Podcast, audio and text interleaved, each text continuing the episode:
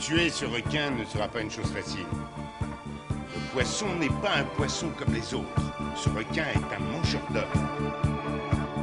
S'il plante ses dents et qu'il referme ses mâchoires, vous êtes foutus. Oh, arrêtez Il suffit de lui mettre une balle dans la tête et c'est lui qui est foutu. Pas vrai? Le requin tigre que nous recherchons est un maniaque. You're gonna need a bigger podcast. Bienvenue à la plage, bienvenue sur Shark Parade, votre podcast tout entier dédié à la plus grande gloire des films de requins tueurs. Je suis le professeur Rico, et nous nous retrouvons pour poursuivre nos aventures aquatiques dans le monde étrange des films de requins. Remémorons-nous ensemble le principe de l'émission, nous avons pris deux films dans la famille de la Sharksploitation, et nous allons les mettre sur le grill pour en tirer les compétences polographiques, c'est-à-dire l'originalité, l'histoire, l'ambiance, les personnages, la réalisation et la qualité des requins, leur attribuer selon leur niveau de compétence de 1 à 3 points, puis rajouter 2 points d'appréciation personnelle pour au final aboutir à une note sur 20 qui permettra de reclasser ces films dans une des 5 catégories suivantes, incontournable au-dessus de 16, bon au-dessus de 12, routinier au-dessus de 8, nul au-dessus de 4 et en dessous de 4, à fuir. Et cette semaine, nous allons nous intéresser à deux films qui ont le point commun d'être les suites de sagas déjà existantes et de se reposer beaucoup trop sur les effets spéciaux pour leur bien. En l'occurrence, Mega Shark vs Colossus, quatrième opus de la saga Mega Shark de The Asylum, de Christopher Ray en 2015, et Des Dents de la Mer numéro 3 de Joe Alves en 1983. Alors, prêt à jeter à l'eau? No, that's gotta be a malfunction. No. This megalodon is moving at a much faster speed than any we've ever encountered before. Every time you attack the shark, it simply reacts in self-defense. If you're interested, just step inside. The shark is part of the ecosystem. It keeps coming back because the Earth needs it to. The UN directive is clear. Total extinction of the species. Power to maximum, weapons online.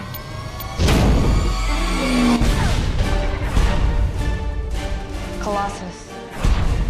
Soviet project from the Cold War. More powerful than anything the world has ever seen. Will we waste every major city unless we find the men who built it? Death, destroyer of worlds. Prepare Trident missile. Leave the megalodon away. You just stop that nuke.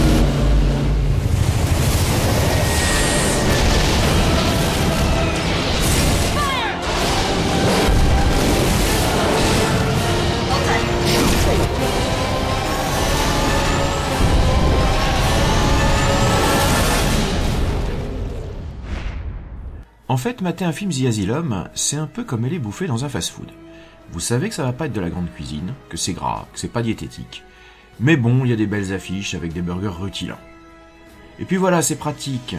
Il y en a partout, il n'y a pas à se casser la tête si vous savez pas quoi faire à manger, ou si vous allez à la flemme d'aller dans un vrai resto parce que c'est plus cher, il y a de l'attente, puis vous avez toujours un peu peur qu'on vous serve un truc un peu prétentieux, qui fait chic sur la carte, mais qu'au final vous aimerez pas.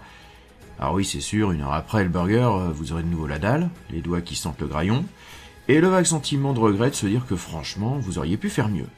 Eh ben là, c'est pareil. Mega Shark versus Colossus, hein, c'est un peu comme le double Super Whooper avec supplément bacon.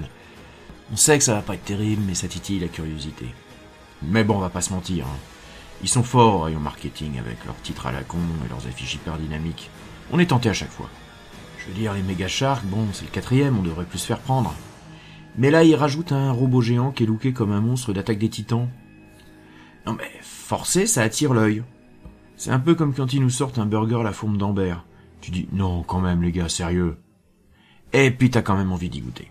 Genre, dans la bande-annonce, t'as le requin qui shoot un porte-avions et qui l'envoie dans les airs. Qui balance un autre bâtiment sur le Christ du Corcovado à Rio. Ou le robot géant qui attrape le méga par la queue, tournoie sur lui-même, et l'envoie carrément dans l'espace shooter un satellite. De la malbouffe filmique, c'est sûr, mais ça reste toujours appétissant. Et donc, nous nous retrouvons une fois encore avec un requin géant qui attaque tout ce qui bouge. Pour la quatrième fois. Ah bah oui, chez The Asylum, hein, quand ils ont un concept qui marche, hein, c'est toujours... euh, Même joueur joue encore. Donc après s'être frité avec une pieuvre géante, un crocodile préhistorique, et un Mecha Shark, oui, Mecha Shark. Un nouveau Challenger apparaît sous la forme d'un robot géant humanoïde sorti d'un programme secret de l'Union soviétique et opportunément caché à Tchernobyl. Enfin, Tchernobyl. C'est censé être à Tchernobyl, et en Europe de l'Est. En fait, c'est tourné en Californie, dans le désert, et ça se voit. C'est bien The Asylum, ça. Toutes les poètes de prod elles vont tourner en Europe de l'Est, en Bulgarie, en Roumanie, et de nous faire croire qu'on est à New York. Et les gars de Burbank qui vont tourner en plein Laurel Canyon sur la hauteur de Los Angeles, ils te rajoutent trois panneaux en cyrillique dans un village western pour nous faire croire qu'on est en banlieue de Kiev. C'est tout eux, ça. Ils font jamais comme les autres. Alors bref, nous suivons deux histoires parallèles, hein, parce que c'est un petit peu embrouillé, je vous préviens tout de suite. D'un côté, la marine américaine fait la chasse à Megashark, un genre de mégalodon survitaminé qui sème la terreur sur les sept mers. Une scientifique tente de prévenir tout le monde que vouloir tuer les mégasharks qui apparaissent n'est pas une bonne idée, qu'il vaudrait mieux essayer de les capturer pour les étudier. Ce mégalodon a une croissance très rapide, et il se déplace beaucoup plus rapidement que tous ceux auxquels nous avons été confrontés avant. Nous avons déjà détruit la moitié de la calotte glaciaire pour trouver les derniers requins congelés en sommeil. Alors, comment on a pu passer à côté? On n'est pas passé à côté, son ADN est totalement identique à celui du mégalodon précédent. On est manifestement en présence d'un cas de parthénogenèse, vous serez d'accord avec moi, John? Non, je ne crois pas. On a observé des cas de parthénogenèse chez seulement quatre espèces de requins. Chez des sujets plus petits et toujours en captivité. Oui, cela s'apparente à une reproduction asexuée. C'est lorsqu'un œuf produit un enfant qui est un clone de son parent. Vous avez dû tuer sa mère juste après qu'elle ait pendu son œuf. Bon Dieu, ils peuvent faire ça L'amiral de service lui pencherait plutôt pour l'arme atomique. Ce qui a pas l'air de ravir grand monde, surtout notre scientifique qui reçoit le soutien bien opportun d'un espèce de milliardaire de la high-tech, un genre d'Elon Musk aux intentions trop ostensiblement philanthropiques pour être honnête. Parallèlement, une super espionne enquête en Europe de l'Est pour retrouver la trace de Colossus, un programme expérimental de robots géants au look décorché vif, caché par un savant soviétique pris de remords. De mauvaises décisions en opération commando foireuse, le robot géant revient à la vie et se met à ravager les Balkans avec un enthousiasme évident. Et forcément, la solution la plus radicale qui apparaît, c'est de faire rencontrer les deux masters dans la mer Noire pour un mano à mano. Qu'on espère d'anthologie. Enfin, mano à El Rono, si on peut être plus précis. Alors, la quatrième mouture de la saga Megashark, elle est plutôt dans la moyenne haute de ce que nous offre The Asylum. C'est-à-dire très en dessous de ce que seraient capables de faire des gens compétents, mais suffisamment délirants et rythmés pour satisfaire l'amateur de séries bérigolardes qui sait ce qu'il est venu voir. Non, parce que si vous attendez une expérience cinéphilique inoubliable d'un film qui s'appelle Megashark vs Colossus, c'est que votre optimisme naturel frôle le déraisonnable. C'est nul, c'est fauché, mais il y a des idées, une envie évidente d'en faire des caisses et de nous en mettre plein la vue. À dire vrai, c'était moins honteux et plus sincère que Pacific Rim Uprising. Alors, t'es encore avec lui, Mamouchka? Si tu cherches un autre job, tu viens me voir. Ok? Il y aura tellement de choses qu'on pourrait faire. J'en doute pas une seconde. T'es une petite coquine. Tu es très coquine, Mamouchka. Mais faut qu'on parle business. Le sexe, la violence, c'est pour après. La violence, ça suffira. Bon alors, je dois quand même à l'honnêteté de dire que c'est foutu n'importe comment. Aux commandes, on retrouve un habitué, Christopher Hollenray, qu'on avait déjà vu à l'œuvre, euh, un petit peu moins inspiré d'ailleurs, dans l'attaque du requin à trois têtes. Chris, il sait y faire pour tenir un petit budget. Par contre, côté tournage, ça sent l'urgence, et comme le gros du budget a dû passer pour le service informatique qui a truqué beaucoup de plans, eh ben il reste plus grand chose pour le reste, et franchement ça se voit. Non, parce que par exemple, faudrait parler des décors, qui sont d'un niveau d'indigence rarement vu. Avec une planche en contreplaqué, un tuyau, deux diodes lumineuses, je te fais la passerelle d'un sous-marin. Et puis petite nouveauté, quand il faut faire des combats à main nue entre la super espionne et les sbires de passage, comme on n'a pas trop le temps de préparer des chorégraphies bien au point, ben chaque impact, vous avez un gros éclair blanc pour tout camoufler. Malin ça. Histoire de rajouter un petit peu de rythme frénétique, euh, on cut à la tronçonneuse. Alors côté acteur, on a les habituels comédiens de seconde zone, hein, ils sont pas honteux, mais ils jouent comme s'ils étaient dans une série télé de l'après-midi. S'y rajoute une poignée de second couteau sur leur tour. Notamment Ileana Douglas, qui a pas mal tourné pour Scorsese, notamment dans Les Affranchis et Les Nerfs à vif, mais qui là a l'air franchement de se demander perpétuellement dans quoi elle a échoué, et manque parfois même de se marrer un plan sur deux.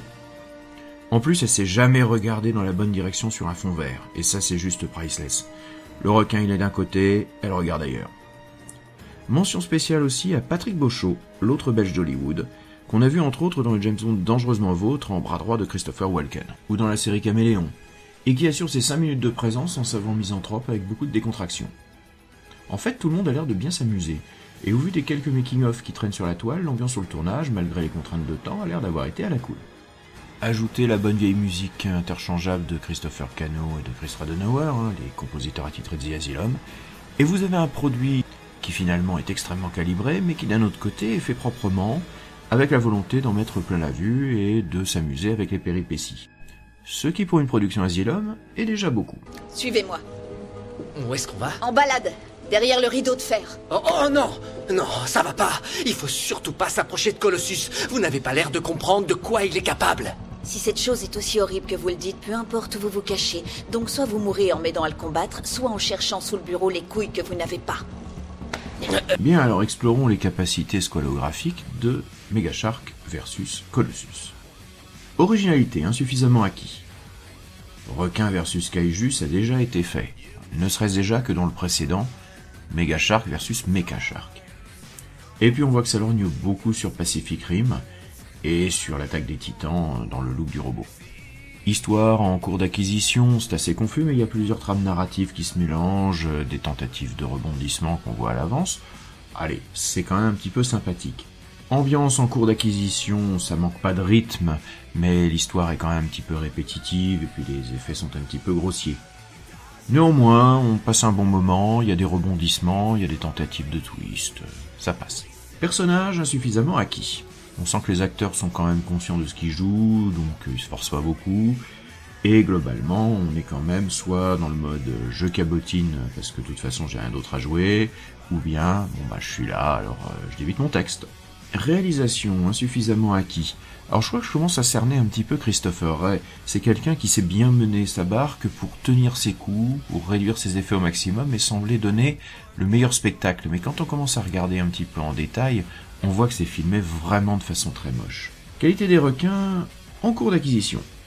Comme souvent avec The Asylum, euh, c'est pas très très beau, pas très très bien finalisé, mais ils mettent beaucoup de robots géants, beaucoup de requins en images de synthèse, et donc au final, au moins c'est généreux là-dessus, et ça on peut les en remercier.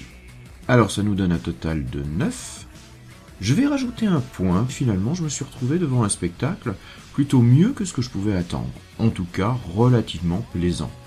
10, c'est routinier, mais c'est franchement mieux que ce que Asylum et ses produits calibrés nous offrent d'habitude. Et au moins, faut leur reconnaître ça, celui-là, il se laisse voir, il est sympatoche. Alors après, il faut savoir ce qu'on va voir, hein. c'est un téléfilm sci-fi qui en fait des caisses, hein. rien de plus. Mais bon, on a tellement vu de mauvais films que un qui se donne un petit peu la peine de nous divertir, c'est déjà ça. On va pas trop se plaindre. Alors, maintenant remontons un petit peu dans le passé et allons voir un film qui a fort mauvaise réputation. Les Dents de la Mer, 3D. Avec le premier, vous étiez terrorisé à la pensée d'aller vous baigner dans la mer. Et puis quand vous avez recommencé à croire que c'était sans danger, le second est arrivé. Maintenant, l'animal le plus terrifiant du monde prend une nouvelle dimension dans de nouvelles aventures. Les dents de la mer 3 en relief. La troisième dimension, c'est terrifiant. À la surface, tout est calme.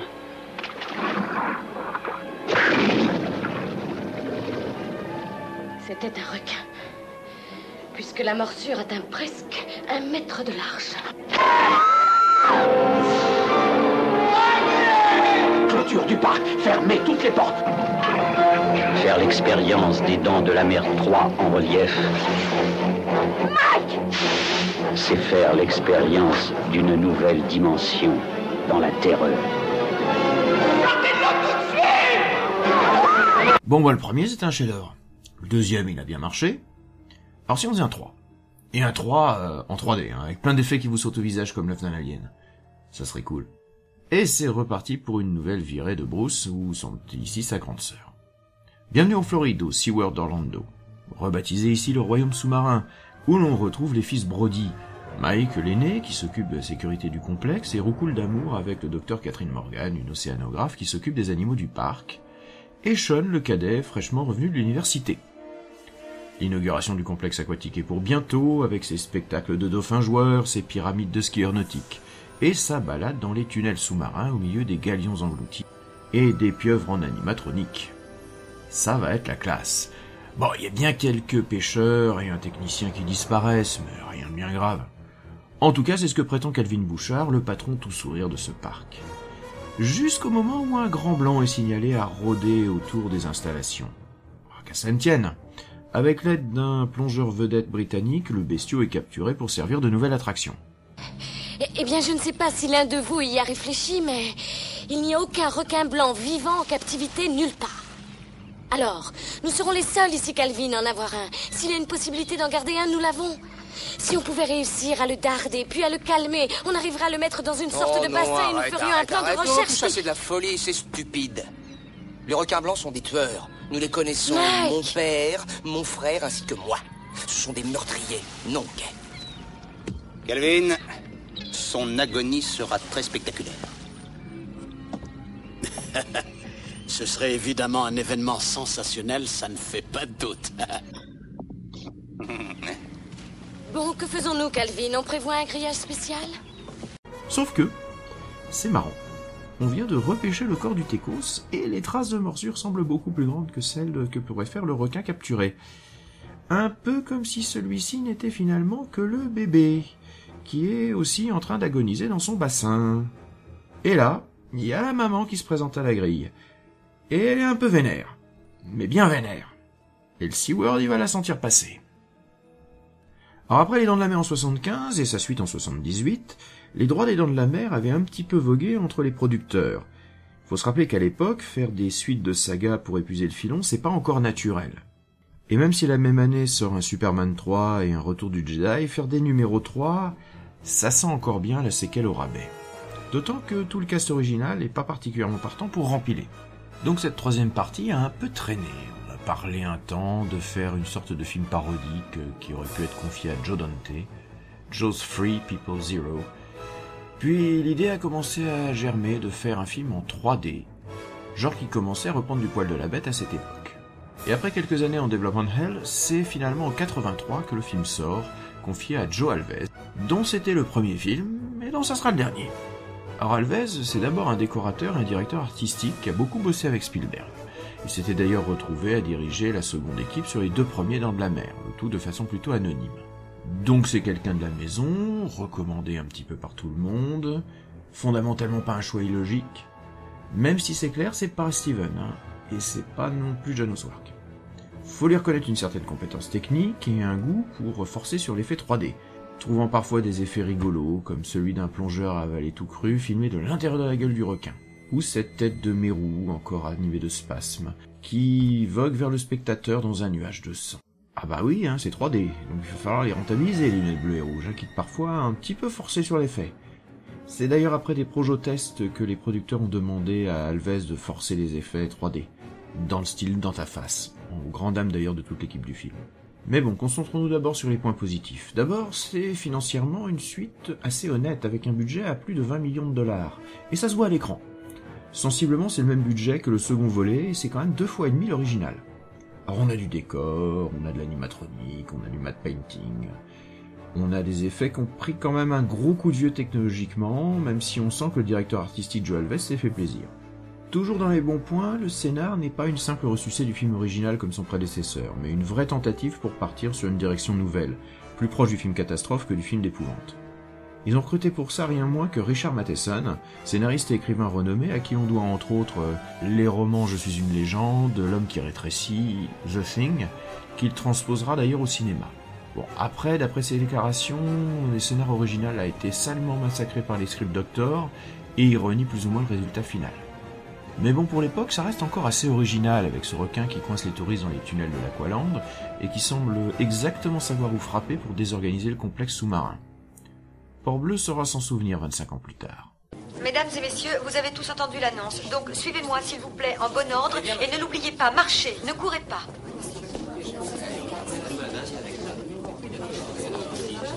Papa, papa, regarde le poisson. Regarde. Mon Dieu de merde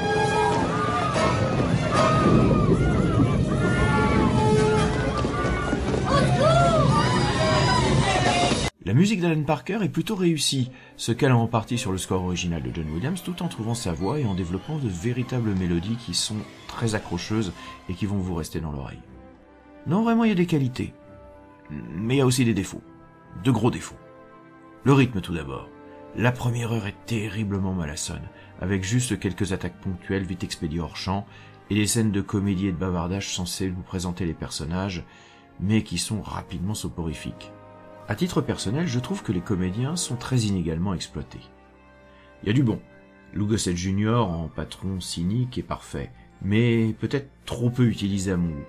Bess Armstrong est plutôt convaincante en biologiste marine, et Simon McCorkindale, qu'on connaît notamment en tant que Manimal, est parfait en aristocrate british, un petit peu arrogant, mais finalement charmeur et sympathique. Passionné de plongée, le duo qu'il forme avec son caméraman a un petit peu des allures de complicité à la Frodon Sam, d'autant plus touchante. Par contre, Effis Brody, c'est moins ça. Un Dennis Quaid tout jeune et sympathique et dynamique, mais vraiment trop lisse. Quant à John Putch, euh, en Sean, il est carrément transparent. Et soyons honnêtes, son rôle est carrément sacrifié dans le film. Bon, on va pas se le cacher, le film aurait pu être bon. Il aurait dû être bon. Mais c'est clairement dans l'exécution que tout pêche. Parce qu'il y a 20 millions de dollars et pas de grosse star à payer, donc on peut mettre le paquet sur les effets visuels. Et c'est même pour ça qu'on a fait appel à Joe Alves, qui est d'abord et avant tout un technicien chevronné dans le domaine. Le problème, c'est que les effets tiennent pas totalement la route. Les requins sont rigides en diable et bougent à peine la queue quand ils se déplacent, sur un fond vert dont on voit parfois les reflets directement sur les miniatures. Même pour 83, c'est à la ramasse. Renforcé par le fait que les effets 3D semblent souvent été avoir rajouté de force au film. Et c'est d'ailleurs un petit peu le problème. La 3D de l'époque a un effet assez désastreux sur l'image en termes de qualité. Alors si on voit le film en bonne projection, c'est-à-dire en projection 3D, les effets ont un peu de gueule, mais le problème c'est que la plupart du temps on doit se contenter de la version 2D qu'on a en Blu-ray, qu'on a en DVD ou qu'on a même en ce moment sur Netflix. Et ça massacre l'image. Alors à ma décharge, je n'ai jamais vu le film en 3D, et j'aimerais bien justement le voir dans ces conditions pour peut-être réévaluer les effets spéciaux. Mais dans sa version 2D, l'image est juste atroce. En fait, le problème il est là c'est que c'est un film qui a plein de bonnes intentions, mais qui à force de vouloir trop en faire, finit par sombrer dans le ridicule et se ramasser consciencieusement. Un script plus resserré, un véritable metteur en scène aux commandes, et on aurait pu avoir un vrai bon redémarrage de la série. Mais au final, on se retrouve avec un film qui mise beaucoup trop sur ses effets visuels, un peu jeté directement à la face du spectateur, plutôt que sur tout le reste pour construire une bonne histoire, des personnages, un scénario bien dynamique. Bref, eh ben un petit peu comme Mega Shark versus Colossus finalement. Sauf qu'évidemment ici, on est avec une plus-value bien supérieure. On est dans un film de gros studio, avec un budget confortable, et des résultats au box-office qui seront loin d'être déplaisants. Il va rapporter quatre fois sa mise. Et même si avec le temps il va accéder à un petit statut culte dans le monde du So Bad It's Good, eh bien il a aussi des fans sincères. J'en veux pour preuve l'existence d'un site français consacré exclusivement à Jaws 3 et tenu par le projectionniste de la Scala de Thionville, un haut lieu des amateurs du bis. Une mine d'informations dont je vous donnerai les références dans les liens du podcast. Si nous voyons que ça tourne mal, nous n'aurons qu'à dégoupiller, ça suffira. Qu'est-ce que c'est? Des petites bombes. Des quoi? Des petites bombes, des grenades. Mais un type dans les arsenaux de Sa Majesté me les fabrique. Des petites clés morts. Bonne dispersion horizontale, une forte secousse, un peu rude pour les tympans, mais efficace. Pas dans l'eau de mon bassin, je vous le défends. Jouez avec vos jouets, ma chère, et je jouerai avec les miens. Non, non, non, arrêtez, arrêtez un instant. Il n'y aura pas d'explosion sous-marine. Il y a de l'acrylique là-dedans. L'environnement est extrêmement fragile, alors pas d'explosion. Écoutez, Brady, je comprends, mais les grenades, c'est une sécurité. Non, en ce moment, je crois que vous ne me comprenez pas très bien, Fitzroyce. J'ai mis deux ans à construire ce parc et je ne veux pas voir un artificier en visite avec une bombe de fortune le faire sauter parce qu'il veut tuer un poisson. Alors, il est temps de s'intéresser aux qualités squalographiques de Jaws 3D. Originalité en cours d'acquisition. Il faut leur reconnaître, ils ont essayé de sortir des rails. Le problème, c'est qu'ils ont déraillé. Histoire, en cours d'acquisition. Il y a pas mal de trouvailles, le SeaWorld, le fait qu'il n'y ait pas un mais deux requins. Beaucoup de choses d'ailleurs qui seront repris euh, par d'autres films après. Acteurs en cours d'acquisition, le casting est bon mais plutôt inégal. Et surtout, euh, il y a plein de personnages qui semblent complètement sacrifiés et qu'on ne revoit plus sur la fin du film. Un petit peu comme s'il y avait eu beaucoup de coupes dans le scénar, ce que je soupçonne fortement. Ambiance insuffisamment acquis. Alors là, le rythme c'est vraiment l'un des points noirs du film. Il y a une première heure qui est parfaitement mollassonne. Et il faut attendre vraiment la deuxième moitié du film pour que les choses s'emballent et que véritablement le film atteigne sa vitesse de croisière. Là il se passe des choses, là c'est sympa. La réalisation, elle est insuffisamment acquise.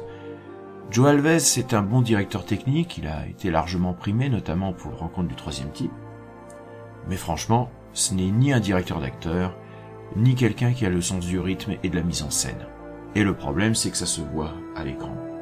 La qualité des requins, elle, euh, est plutôt bah, suffisamment acquise, soyons honnêtes aussi. Hein. Il y a de gros moyens, mais les requins sont vraiment pas à leur avantage. Ils manquent souvent de personnalité, et malgré de gros moyens en termes d'effets visuels, eh bien ceux-ci ont terriblement vieilli. Plus encore que pour des requins mécaniques de petite production. Alors au final, on arrive à 9, je rajouterai un point et demi. À la fois par nostalgie, parce que je salue ce qu'ils ont voulu faire, et que finalement, bah, j'ai pas pris un si mauvais moment que ça à regarder ce film. Alors soyons honnêtes, le 3 n'est pas un mauvais film, mais ce n'est pas un bon film non plus. C'est un film qui a essayé et qui a raté. Ce en quoi d'ailleurs il n'est pas aussi antipathique que sa suite. Je peux parfaitement comprendre qu'il y ait des gens qui aiment véritablement ce film, surtout s'ils l'ont découvert dans les bonnes conditions, au bon âge. Pour ma part, eh bien, ça reste un film qui est routinier, mais qui n'est pas désagréable. C'est pourquoi au final je ne peux avoir que de la tendresse pour ce film. Voilà, sur ces bonnes paroles, eh bien il est temps de voir ce que nous allons tirer pour la prochaine émission. Que va nous dire notre boîte à requins, farfouillante Alors, Spring Break Shark Attack, alias Panique sur la côte, un film de 2005 de Paul Shapiro. Ouais, j'avais vu celui-là. Alors, qu'est-ce que nous allons tirer ensuite? Oh Shark, alias Kane, un film de 1969 de Samuel Fuller avec Burt Reynolds avant les dents de la mer. Voilà qui va nous changer de nos productions sci-fi habituelles. Quelques recommandations rapides. La liste de Quentin, bien entendu, sur Sens Critique, qui référence tous les films que nous traitons ici. Le site autour de Joe 3D de Roman Neophyte, véritable mine d'or qui est tellement riche qu'elle est citée par les critiques américains comme base de référence principale quand ils parlent de ce film. Une petite vidéo passionnante de Versus, une chaîne cinéma de très grande qualité qui compare des films et qui là s'est attaqué à la comparaison des oiseaux d'Hitchcock et d'Adam de la mer de Spielberg pour voir la façon dont les attaques animales étaient traitées et surtout la façon dont on faisait naître la tension, dont on fait naître la terreur. Où peut-on se retrouver? Eh bien, sur Nanarland bien sûr, et particulièrement dans le podcast qui a repris dernièrement, mais aussi sur Twitter, arrobase. En attendant, je vous souhaite une bonne année 2019 puisque janvier se termine. Nous nous retrouvons bientôt. Vous pouvez retourner vous baigner.